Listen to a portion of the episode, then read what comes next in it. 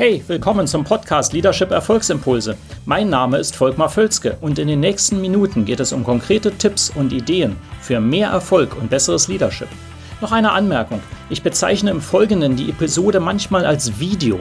Das kommt daher, dass ich sie zuerst als YouTube-Video produziert hatte. Ersetzen Sie gedanklich einfach Video durch Podcast und los geht's.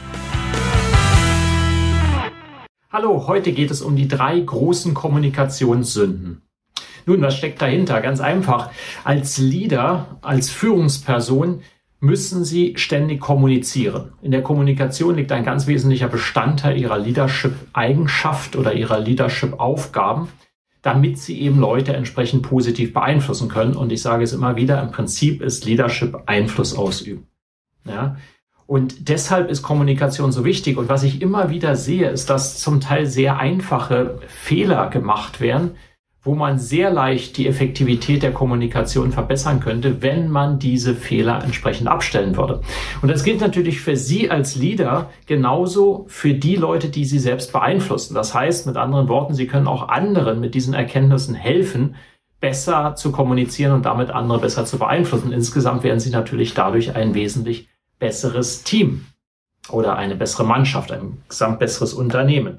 Ja, so was sind also diese drei großen Kommunikationssünden? In diesem kurzen Video natürlich nur eben drei Highlights. Es gibt noch mehr, aber ich finde, diese drei sind ganz groß und die sind, nochmal Achtung, im Prinzip sehr einfach abzustellen. Äh, trotzdem sehe ich die immer wieder und auf allen Ebenen, deswegen bringe ich die hier. Also, legen wir los. Die Nummer eins Kommunikationssünde, die ich sehe, ist, dass kein klares Ziel erkennbar ist. Und zwar mit der Kommunikation. Was meine ich damit? Nun, ganz einfach, wenn ich zum Beispiel, nehmen wir ein Beispiel E-Mail-Kommunikation, ja ganz beliebt. Ähm, wenn ich ein E-Mail habe, wo ich nicht innerhalb von drei bis fünf Sekunden verstehe, äh, was das Ziel dieses E-Mails ist, dann sollte ich es gar nicht erst lesen. Und das ist genau das, was passiert. Viel Kommunikation, zum Beispiel per E-Mail, aber nicht nur, ähm, beinhaltet, kein, beinhaltet kein klares Ziel. Es ist zumindest nicht klar erkennbar. Das liegt sehr häufig daran, Achtung, jetzt kommt der Punkt, dass der Sender sich selber gar nicht klar ist, was er eigentlich bezwecken will. Und das ist in Meetings genauso. Das gilt für Präsentationen ganz genauso. Einer der Kardinalfehler. Und äh, im Prinzip einfach abzustellen, indem man sich einfach zu Beginn mal überlegt, was will ich überhaupt erreichen? Was ist mein ideales Outcome? Ähm, scheint einfach zu verstehen zu sein, ist aber oft schwierig in der Umsetzung. Das sehe ich jedenfalls immer wieder. Also, wenn Sie besser werden wollen in der Kommunikation, vermeiden Sie die Sünde, dass Sie kommunizieren ohne klare Zielsetzung. Nummer zwei. Der zweite wichtige Punkt oder die zweite wichtigste Kommunikationssünde ist Langweiligkeit oder Langeweile. Was meine ich damit? Nun, ganz einfach wir bewegen uns nur dann, wenn Emotionen im Spiel sind. Das ist psychologisch erwiesen aus vielen Studien. Wir wissen das. Also ähm, Ratio regt zum Denken an, aber nur Emotionen zum Handeln. Ja.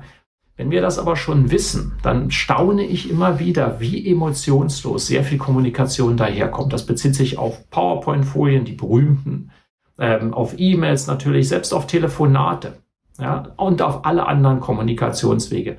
Wenn Sie etwas bewegen wollen, das wollen wir mit irgendeiner Kommunikation in aller Regel, dann ähm, müssen wir Emotionen hineinbringen. Also vermeiden Sie Langeweile. Dazu gehören natürlich ganz viele Themen, wie dass Sie auch mal etwas positiv überraschen mit irgendetwas, etwas anders machen, Leute aus der Reserve locken, ähm, anders herüberkommen. Ich sage auch mal ganz einfach reden Sie nicht oder schreiben Sie nicht wie eine Maschine, sondern wie ein Mensch.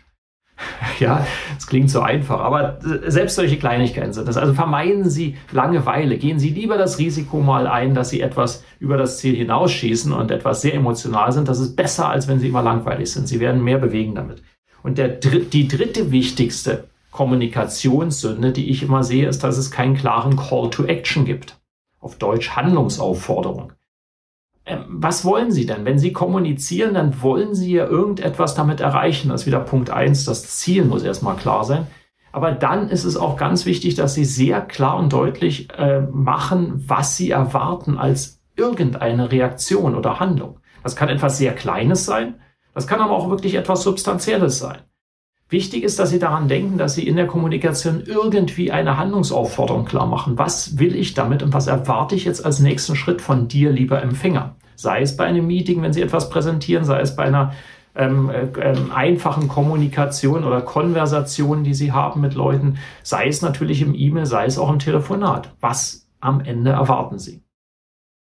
So, das waren also die drei wichtigsten Kommunikationssünden, die ich immer wieder begangen sehe und deswegen bringe ich sie hier. Wie gesagt, sie sind im Prinzip einfach abzustellen, trotzdem halten sie sich extrem hartnäckig in allen Organisationen, in allen Teams, die ich sehe.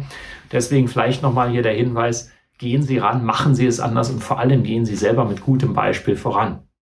Also in dem Sinne hoffe ich, das stößt einiges Denken an und auch einiges Handeln. Das wäre also die Handlungsaufforderung. Machen Sie etwas und noch eine weitere. Wenn Ihnen das Video gefällt, liken Sie es, äh, leiten Sie es auch gerne weiter und kommentieren Sie auch gerne. Und wir sehen uns äh, in einem der nächsten Videos wieder. Bis dann. Hat Ihnen diese Episode gefallen? Dann vergessen Sie nicht, den Podcast zu abonnieren und teilen Sie ihn auch gerne mit anderen, sodass mehr Leute davon profitieren können. Also, bis zum nächsten Mal.